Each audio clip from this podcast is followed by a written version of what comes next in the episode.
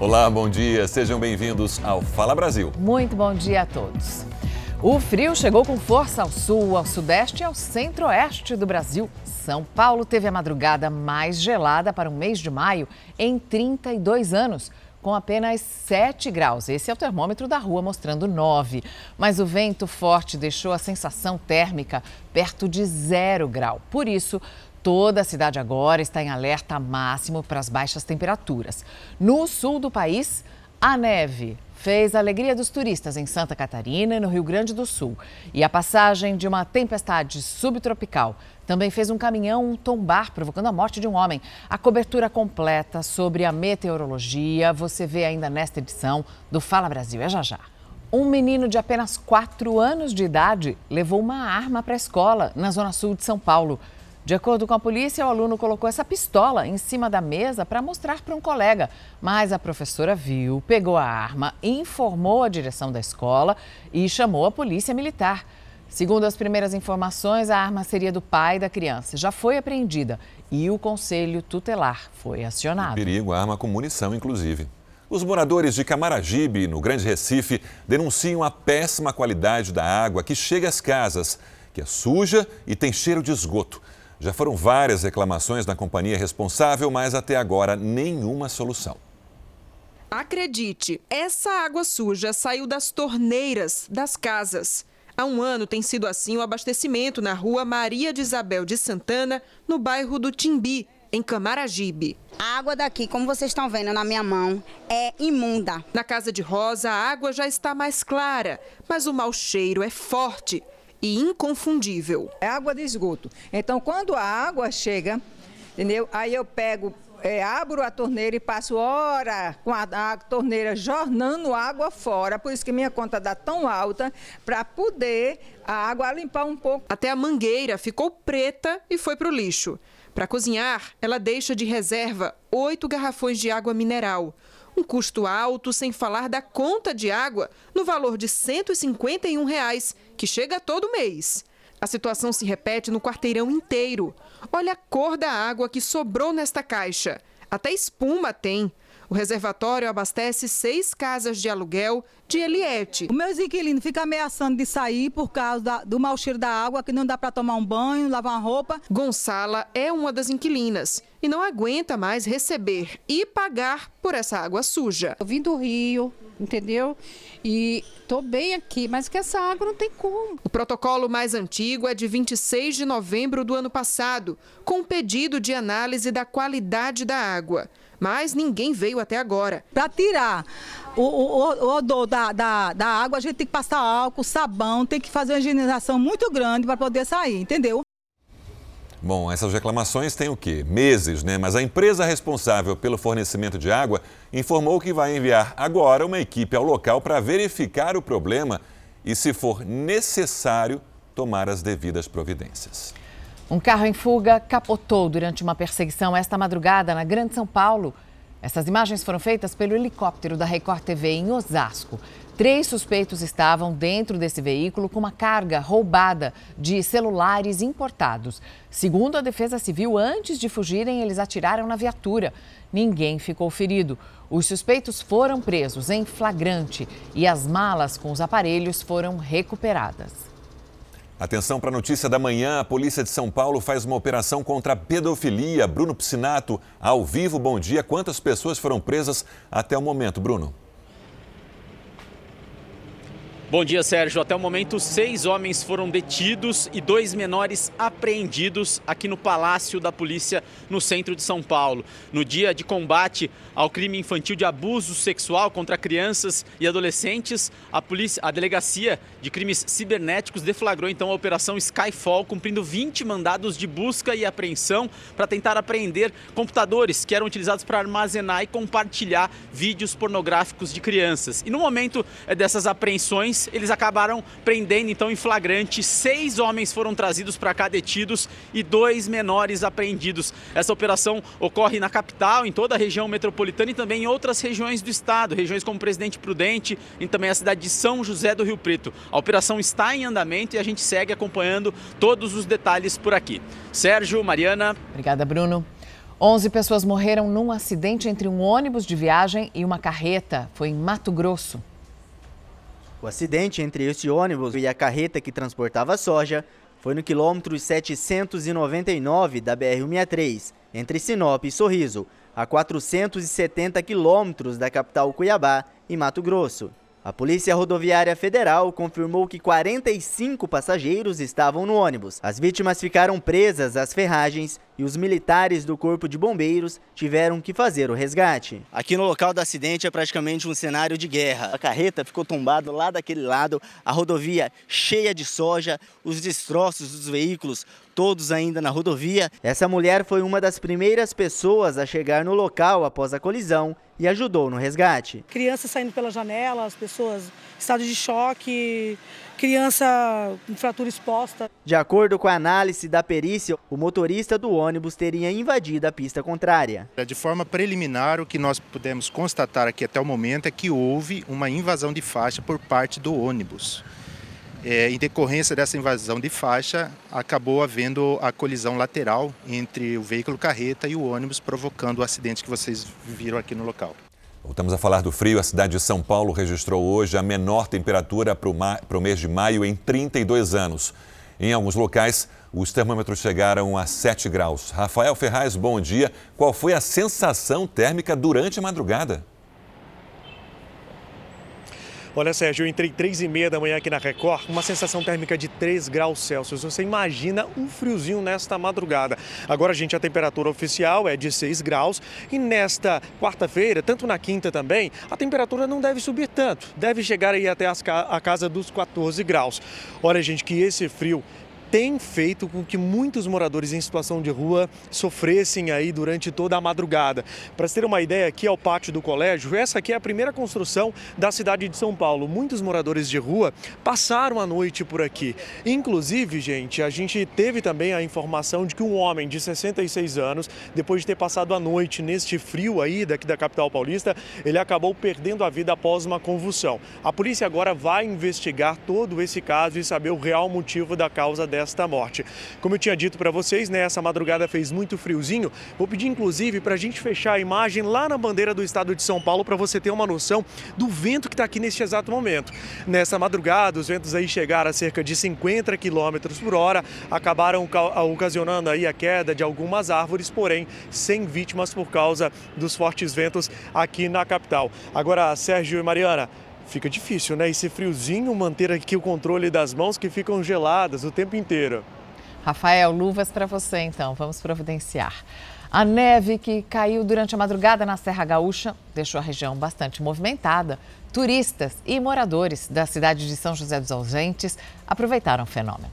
E a previsão é de muito frio ainda, só que sem neve nem a temperatura de um grau negativo impediu que muitos saíssem às ruas para registrar o fenômeno. Fazia anos que eu já não via mais isso aí. A neve é uma surpresa aí nessa é em pleno outono, né? Principalmente nessa época, né? Nessa época aí é demais. E já... o frio? O frio também.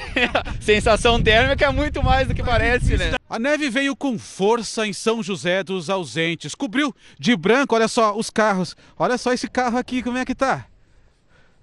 A previsão se cumpriu, a previsão esperada durante todo o dia era de neve, a combinação temperaturas próximo a zero grau e a umidade que tinha no ar, o resultado não poderia ser outro: neve e olha só, muita neve.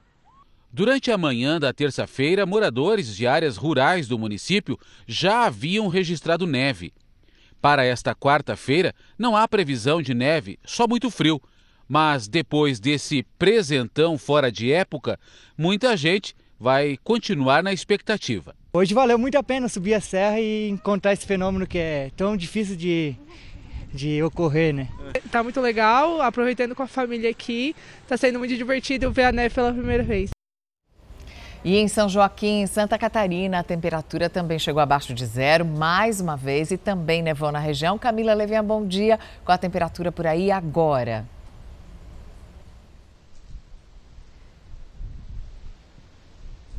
Bom dia, Mariana. Nesse momento, 2 graus em São Joaquim, mas a sensação térmica é bem mais baixa, menos um por causa do vento intenso e da chuva que cai depois da neve que branqueou toda a nossa cidade de São Joaquim, aqui na Serra Catarinense, na noite de ontem. Essa neve começou por volta das oito e meia da noite, continuou até a uma e meia da manhã. Uma fina camada de gelo, cerca de dois centímetros de neve, cobriu então todo a, o centro de São Joaquim e áreas próximas aqui. Essa neve foi registrada em seis cidades da Serra, Urupema, que fica cerca de uma hora aqui da cidade Polo São Joaquim, também em Rio Rufino, Urubici. Foi um verdadeiro fenômeno, os turistas aproveitaram, fizeram bonecos de neve. É a nevasca mais intensa que nós temos registro desde 1999 aqui na Serra Catarinense. É com vocês aí no estúdio. Obrigado, Camila. E no Rio Grande do Sul, o ciclone levou frio, muito vento e estragos pela região. Além da morte de um pescador, as pessoas em situação de rua estão sofrendo com o clima. O repórter Jonathan Bittencourt está na porta de um ginásio que foi disponibilizado para receber essas pessoas. Jonathan, bom dia. Como é que está o tempo agora por aí? Bom dia, Sérgio. Bom dia a todos que nos acompanham. Chove neste momento, temperatura de 13 graus, mas sensação térmica um pouco menor, na casa dos 10, dos 9 graus. O ginásio municipal Tesourinha, que costuma inclusive ser utilizado como sede da campanha do agasalho de Porto Alegre e neste ano não vai ser diferente, foi escolhido pela prefeitura para servir como referência no acolhimento a pessoas em situação de rua. 46 pessoas passaram essa última madrugada aqui, passaram as últimas horas também. Algumas outras também estão sendo acolhidas. Receberam o jantar ontem à noite, há poucas horas o café da manhã e na sequência também, também vão ter a oportunidade de almoçar. O espaço, o uso desse espaço está sendo reavaliado, se vai continuar sendo utilizado nas próximas horas, porque apesar do ciclone perder a intensidade, existe uma previsão de intensificação do frio nos próximos dias. Por isso, poderá servir ainda para acolher mais pessoas aqui na capital gaúcha ainda nessa, nessa semana. Mariana, Sérgio. O governo federal publicou uma medida provisória que permite a revisão da tabela do frete rodoviário sempre que o diesel aumentar 5%.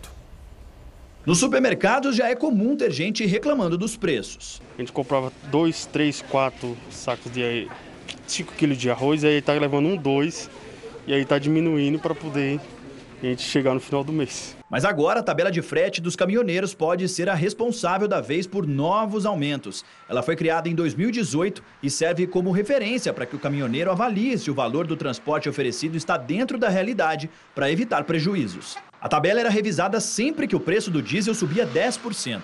Agora, essa revisão vai acontecer sempre que o combustível ficar 5% mais caro. Neste ano, o preço do diesel já subiu 47%. Isso pode provocar um impacto enorme na cadeia de distribuição dos produtos. Em decorrência do Brasil ser um país prioritariamente rodoviário, tudo que chega na ponta final para o consumidor, seja bens, serviços ou principalmente alimentos, é, tem efeito do aumento do preço do diesel. O preço do diesel é o fator de maior impacto no custo total do frete. O governo afirmou que essa medida é para sustentar o setor do transporte rodoviário de cargas e gerar uma remuneração justa e compatível com os custos da atividade. Por que isso é tão importante? Porque o óleo diesel, né, o combustível, representa 40% do frete.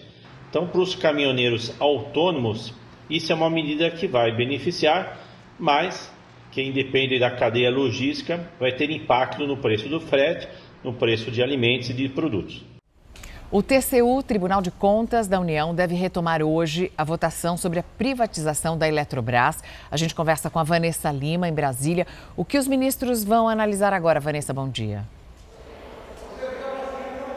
Bom dia, Mariana. Nesta segunda e última fase, o TCU julga o modelo de venda proposto pelo governo federal. Isso inclui o valor das ações, valor que será cobrado na Bolsa de Valores. Existe uma grande expectativa em relação ao voto do ministro Vital do Rego, que já na análise da primeira fase de privatização discordou dos termos. Desta vez, ele deve apontar pelo menos seis erros no processo de privatização. Apesar disso, o governo está confiante na aprovação. E em meio à discussão de venda da Eletrobras, a empresa anunciou um lucro de 2 bilhões e 700 milhões de reais no primeiro trimestre deste ano de 2022. É o maior lucro dos últimos 16 anos. O aumento é de 69% em relação ao primeiro trimestre de 2021. Sérgio, Mariana. Obrigado, Vanessa. Bom trabalho. A Assembleia Legislativa de São Paulo aprovou a cassação do ex-deputado estadual Arthur Duval. A cassação foi aprovada durante sessão extraordinária por 73 a 0, unanimidade, portanto, e Arthur Duval perde os direitos políticos por oito anos. Ele tinha renunciado ao cargo, mas os deputados entenderam que a decisão precisava ser tomada pela Assembleia Legislativa. A cassação foi motivada por áudios vazados com falas de teor sexual sobre mulheres ucranianas. O presidente Jair Bolsonaro entrou com uma ação contra o ministro Alexandre de Moraes do Supremo Tribunal Federal. Na ação que foi encaminhada ao próprio STF, Bolsonaro cita abuso de autoridade de Alexandre de Moraes no inquérito das fake news, o inquérito que apura a suposta divulgação de notícias falsas e que tem ataques aos ministros do Supremo. Réu no processo, Bolsonaro aponta excessos que teriam sido cometidos por Alexandre de Moraes e afirma que não há fato ilícito a ser apurado. A Câmara dos Deputados aprovou a medida provisória que estabelece regras para a renegociação da dívida do FIES. Vai ser permitida a renegociação de financiamentos estudantis contratados até o segundo semestre de 2017, com desconto de 99% para estudantes inscritos em programas sociais. As regras estavam previstas em medida provisória editada pelo governo, mas para se tornar definitiva, a MP precisa do aval do Congresso. O texto segue para o Senado agora. O programa financia recursos em faculdades privadas. O Senado aprovou a volta do despacho gratuito de bagagens nos aeroportos brasileiros, mas o governo já avisou que vai vetar essa proposta, que prevê a volta, então, da gratuidade do despacho de bagagens de até 23 quilos em voos nacionais e de até 30 quilos em voos internacionais. Mas para o governo, sem essa cobrança das bagagens, as companhias aéreas podem tentar fazer uma compensação e aí aumentar o preço das passagens. Como foram feitas alterações no Senado, esse texto agora volta para uma nova análise na Câmara dos Deputados. Quem mais sofre com vento frio são as pessoas em situação de rua. Ainda bem que muitos deles podem contar com a solidariedade. Durante a madrugada fria de São Paulo, muitas pessoas receberam comida quente e cobertores.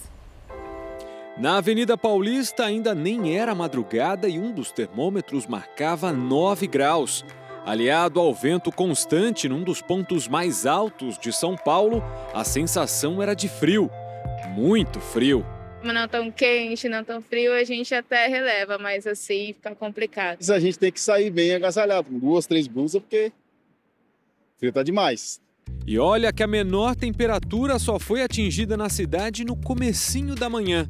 Com a chegada do frio, há preocupação também com quem mais sente na pele a mudança de temperatura pessoas que vivem em situação de rua. Por isso, toda vez que o termômetro chega a 10 graus aqui em São Paulo, a prefeitura monta tendas de acolhida como essa. O foco é atender pessoas que dormem em praças e debaixo de marquises. São 10 tendas espalhadas por todas as regiões da capital paulista. Nestes espaços, quem precisa recebe cobertor, sopa, bebida quente e vacinas contra a Covid-19 e a gripe. Os assistentes sociais também oferecem vagas em albergues municipais. É, essa blusa aqui, o amigo tirou do corpo e me deu. Graças às pessoas boas que vêm estar tá ajudando a gente, vem estar tá sobrevivendo ainda. Né? Estava até sem o cobertor para dormir nessa noite, mas Papai do Céu ele não deixa ninguém passar falta. Ações de acolhida também acontecem em cidades da região metropolitana. Muitas delas contam com o trabalho de voluntários. Em Osasco, pessoas doam o tempo para ajudar o próximo. As pessoas não querem perder tempo com eles, as pessoas não acreditam neles. E a gente acredita, a gente acredita na mudança, na restauração de vida, e isso é muito prazeroso. Vendo a situação deles, é um aprendizado para nós também. Hoje eles estão precisando. E nosso maior objetivo é que daqui a um tempo eles venham ajudar a gente, ajudar outros moradores de rua que estão precisando também. O O projeto Anjos da Madrugada da Igreja Universal acontece há mais de 30 anos e já ajudou cerca de um milhão de pessoas em situação de rua, seja oferecendo roupas e um banho quente em noites frias, ou um alimento e um cobertor. Quando eu chego aqui, eu choro. Nossa, a primeira coisa eu começo a chorar. Que o bagulho toca no coração mesmo. A mesma ajuda que eu recebi, quem sabe um dia eu possa transmitir para as pessoas que precisam. A ideia é, é levar eles a novamente ter contato com a sua família, levar eles a tirar a documentação, a eles a reintegrar a sociedade, conseguir emprego e voltar de, de volta para suas famílias de origem. Mudança de vida que o Luiz espera para a vida dele. Perdi minha família, no caso. Estou vivendo uma situação difícil que estou na rua. Por isso que eu quero um trabalho e ser da vida que eu estou vivendo. E a temperatura também despencou no centro-oeste do país. Lívia Veiga, bom dia. Aí em Brasília, como é que está a temperatura?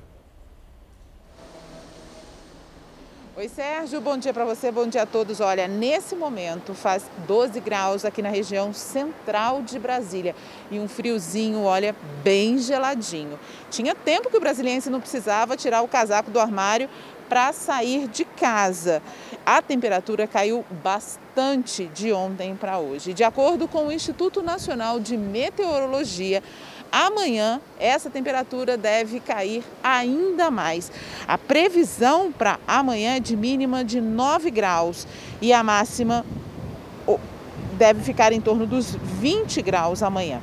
Hoje a temperatura mínima registrada foi de 8,8 graus numa região rural próxima aqui de Brasília, aqui no Distrito Federal. A máxima também não deve passar dos 20 graus, com ventos fracos e moderados durante todo o dia. E a umidade relativa do ar vai variar entre 35% e 85% hoje. Então, olha só, se hoje está frio, a previsão é de que amanhã e nos próximos dias fique ainda mais. A temperatura só deve voltar a subir no domingo. Sérgio Mariana. Obrigada, Lívia. Os moradores em Goiás também não estão nada acostumados com essas baixas temperaturas, não. Mas vão se preparar, porque até sexta-feira deve fazer 4 graus.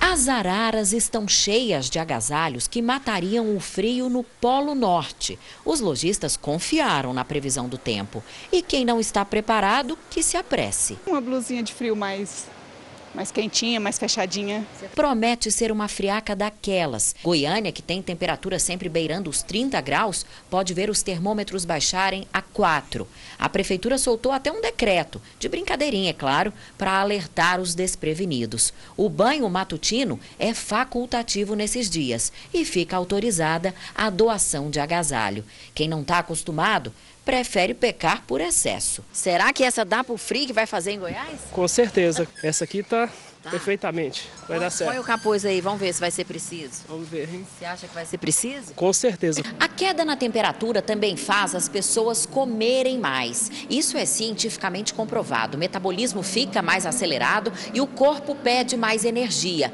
As vendas de pamonhas e caldos disparam, porque a preferência é por comidas e bebidas mais quentes.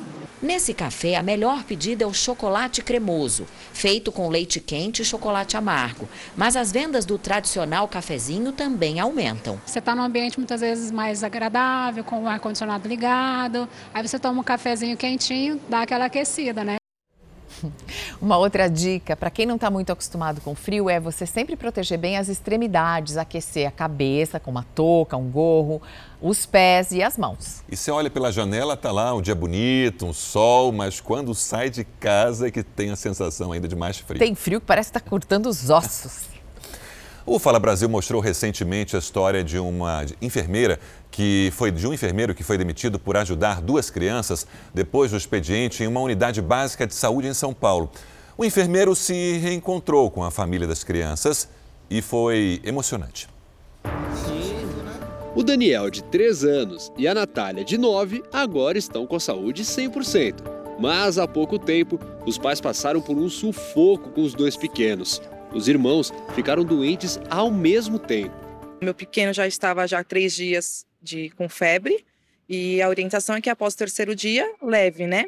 E ela estava com o ouvido e a garganta inflamada, ela já estava se queixando. Quem fez o atendimento à família foi o Lucas. Ele trabalhava em uma unidade básica de saúde na zona norte de São Paulo. no dia 16 de março, na saída do plantão, ele viu os pais com as duas crianças na porta da emergência. Faltava 10 minutos para o UBS fechar, mas mesmo assim, ele decidiu ajudar. Foi aí que a vida dele mudou. Fui até o pai, me identifiquei e ele falou o que estava acontecendo, verbalizou.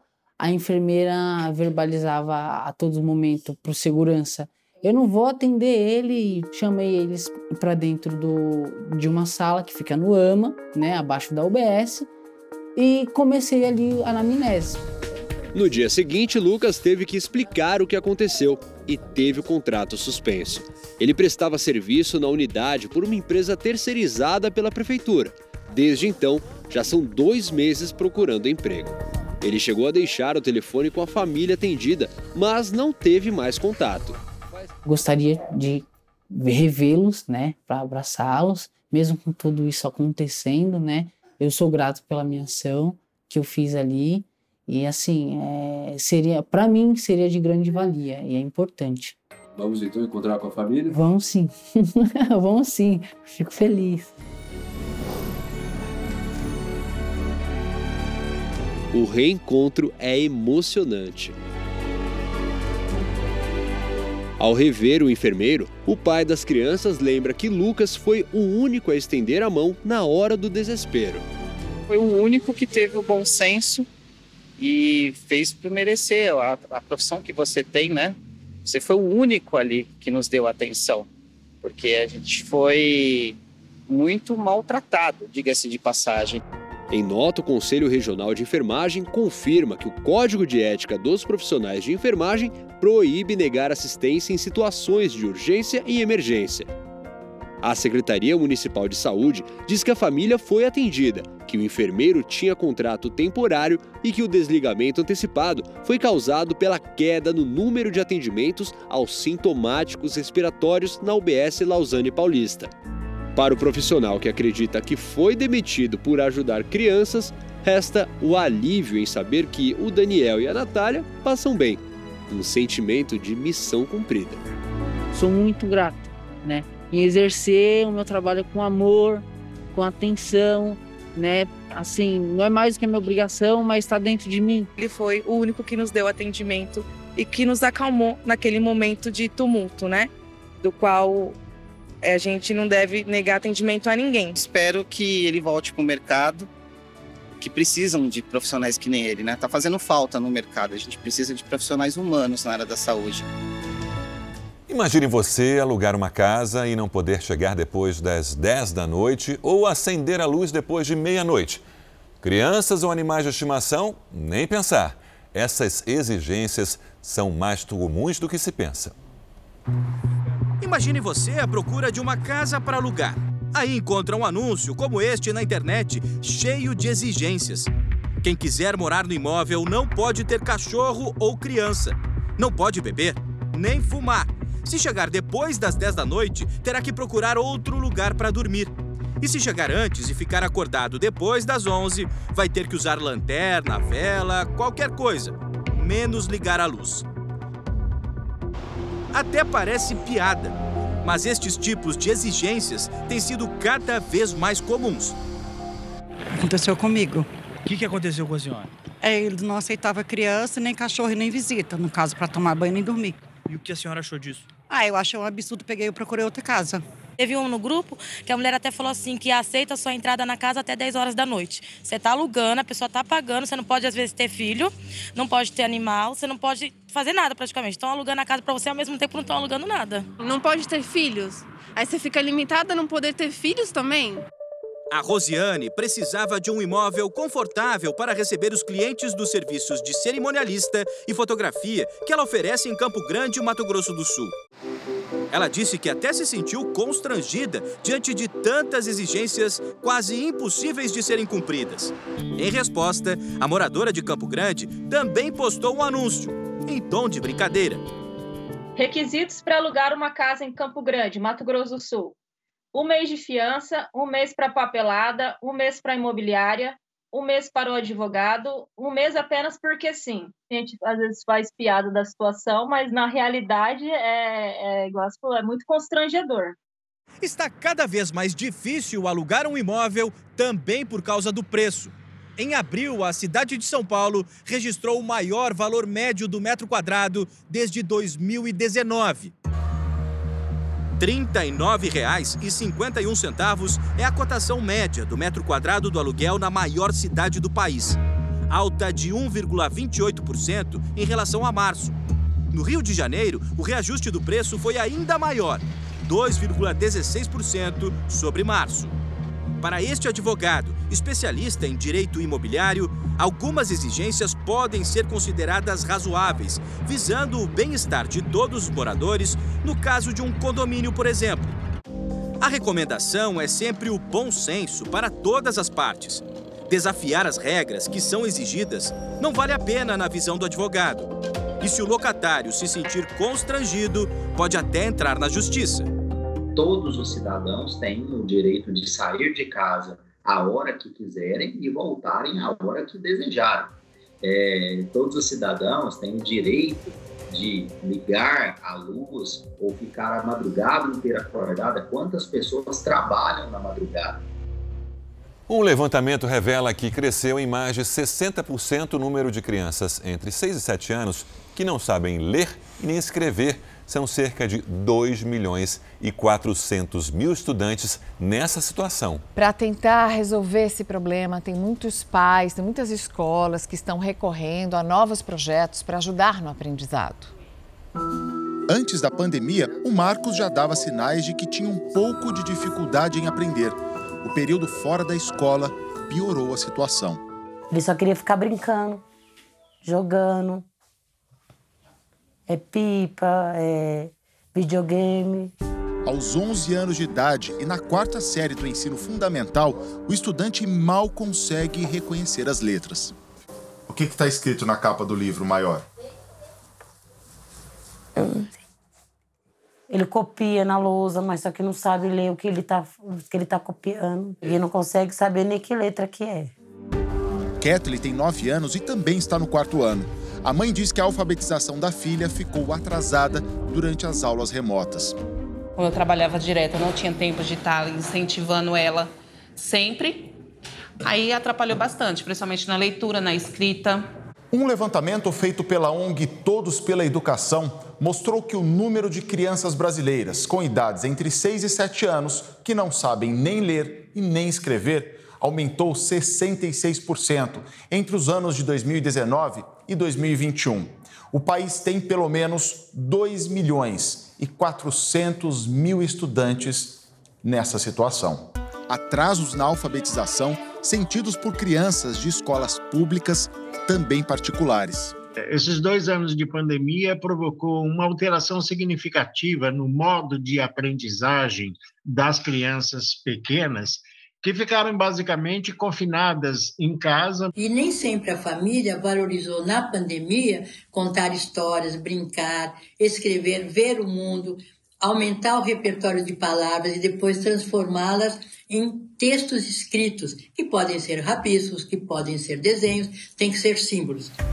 Em Paraisópolis, a segunda maior comunidade de São Paulo, crianças com dificuldade em ler e escrever têm aulas extras de reforço no projeto Alicerce Educação. São 35 alunos. Cada dia chegam aqui novos desafios. Escrever as palavras todas juntas, sem espaçamento das palavras. Escreve uma letra todas maiúsculas, mas uma pequenininha, outra grandona. Autores do próprio livro o projeto de uma startup do Rio de Janeiro foi adotado nesta escola como forma de incentivo às crianças e para ajudar no processo de aprendizado. Em um trabalho coletivo, os alunos escrevem uma história e fazem ilustrações para ela. Coletivamente, eu vou registrando cada folha do livro. Primeira página, como que vamos começar? E aí eu explico para eles, o começo a gente tem que dizer aonde que acontece essa história, qual é o cenário, quais são os personagens e que época está passando. E eles gostam muito dessa preparação, né? Dessa inserção no, dos bastidores da literatura. A história e desenhos viram um livro de verdade, que depois pode ser vendido para os colegas da própria escola. As crianças elas têm um apreço muito grande em elaborar um próprio livro, em mostrar para a família, exibir para os amigos uma história construída por eles. A startup oferece o um projeto de alfabetização e letramento de graça para escolas públicas e particulares. Já são mais de duas mil unidades de ensino cadastradas e mais de 200 mil livros produzidos e vendidos. Então a gente estimula os alunos desde uma idade pequena, com 6, 7 anos de idade, a ter gosto pela leitura, ter gosto pela escrita. Para os pais que lutam contra as dificuldades de alfabetização dos filhos, a preocupação de hoje é também preocupação com o futuro. Pelo menos saber ler, escrever, ele precisa. Porque para pegar um ônibus. Tem que tentar correr atrás do prejuízo agora. Olha só essa história. Uma tartaruga conseguiu fugir de casa isso aconteceu nos Estados Unidos. Depois de 200 dias, um rapaz finalmente encontrou o animal. Ele postou o vídeo na internet, a imagem viralizou nas redes e a dona conseguiu o seu bichinho de volta. Este é o Tiny Tim, uma tartaruga macho, que chegou à casa da Vanessa quando ela tinha apenas 4 anos de idade. O Tiny é diferente, ele é rápido e adora desbravar, digamos assim. Vanessa diz que ele já tentou escapar outras vezes, mas nunca havia ido além do jardim, até que um dia Tiny desapareceu. É provável que o plano tenha sido sair por esse buraco, o cercadinho onde ele costumava ficar. E deu certo. Ele se foi. Com um cachorro perdido, você sabe, há um tipo de protocolo a seguir, mas uma tartaruga perdida é buscar com aqueles que moram por perto, explica a mãe da Vanessa. A família Baker fez de tudo, anunciou nas redes sociais e fez cartazes com a carinha do Tiny. A fuga aconteceu em meados do mês de setembro, no outono no hemisfério norte. O tempo passou e nada, nenhum sinal do amigo. Veio o inverno, a gente não imaginava que pudesse reencontrá-lo, sério. Já era inverno, com neve e tudo, mas passados tantos meses, Tiny poderia estar longe dali. Finalmente, ele foi visto por Clayton e parecia estar correndo, diz o garoto. Ele estava se movendo bem rápido, para uma tartaruga, né? Clayton conta que adora répteis e logo percebeu que a espécie do Tiny não era comum naquela região. Embora tenham essa mobilidade mais lenta, ambientalistas lembram que tartarugas possuem instinto migratório, ou seja, costumam buscar locais e parceiros para acasalamento. Talvez o Tiny tenha conseguido uma namorada por aí, mas o que se sabe mesmo é que ele estava a mais de um quilômetro e meio longe de casa, em uma aventura que durou 223 dias. Tiny está de volta à custódia nas mãos de Vanessa. Já Clayton prometeu ficar de olho no fujão e disse que está bem feliz. Isso foi muito reconfortante. Eu não tinha passado por uma experiência assim. Foi bem legal trazer a tartaruga de volta para quem ela pertence. A dona da tartaruga deve ter ficado feliz, mas o bicho para ficar naquele cercadinho, hum, acho que ele preferia ficar em liberdade. Posso confessar? Hum. Uma tartaruga minha fugiu quando era pequeno. Mas ficava no tamanho. Não, Mas... claro que não. Não Poxa. foi satisfação. Ela queria Vanessa, deixa, vida própria. deixa a tartaruga num quintal um pouquinho maior, né? Um suspeito de manter uma família refém foi preso em São Paulo. A polícia chegou até ele depois de 17 dias de investigações. No dia do crime, o pai estava com duas crianças de 4 e 7 anos e todos foram sequestrados no estacionamento de um hipermercado na região do Morumbi, zona sul da capital paulista. As vítimas foram todo o tempo ameaçadas e levadas para a comunidade de Paraisópolis. O homem teve um prejuízo de 3 mil reais. Depois, ele e as filhas foram libertados. Outros dois suspeitos estão sendo procurados, um deles irmão do homem que já foi preso.